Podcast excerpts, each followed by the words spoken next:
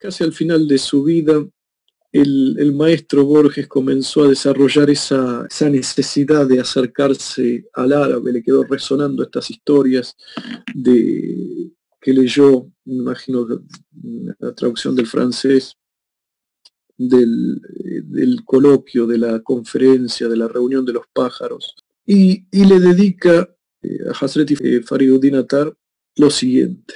Y dice el maestro Borges, a los 500 años de la égira, Persia miró desde sus alminares la invasión de las lanzas del desierto, y Atar de Nisapur miró una rosa y le dijo con tácita palabra, como el que piensa, no como el que reza.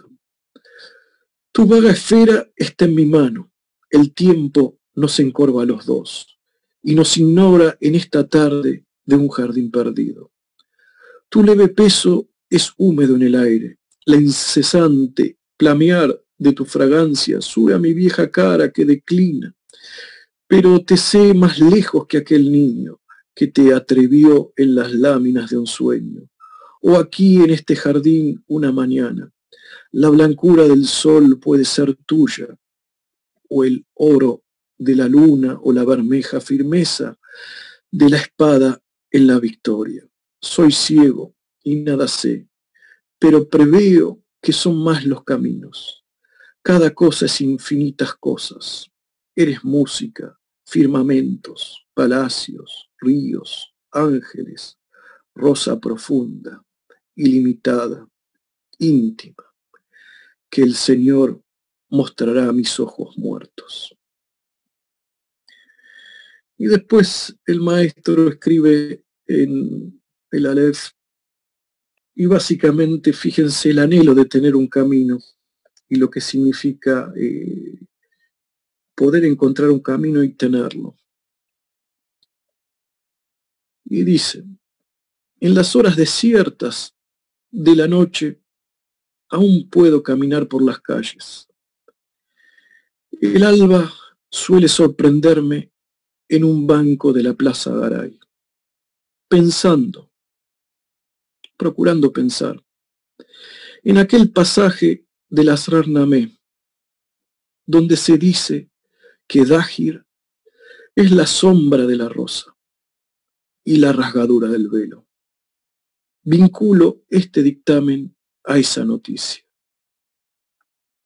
Para perderse en Dios, los sufíes repiten su propio nombre o los 99 nombres divinos hasta que estos ya nada quieren decir.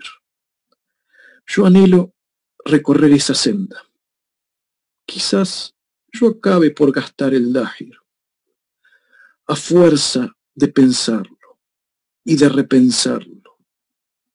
Quizás detrás de la moneda esté Dios.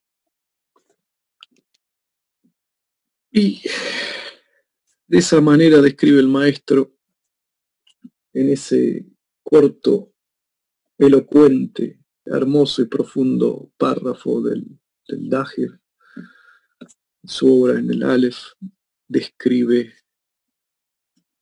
ese anhelo por pertenecer al camino.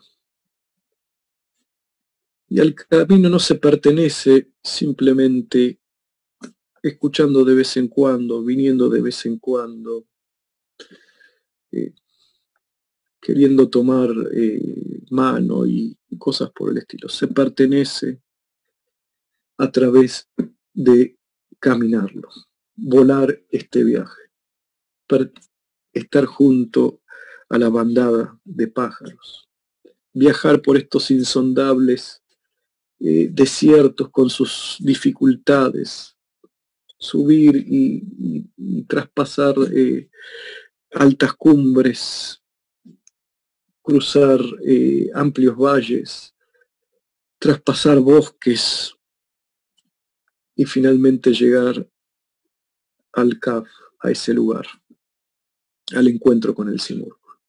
De todos, de los cientos de aves, solo 30 llegaron.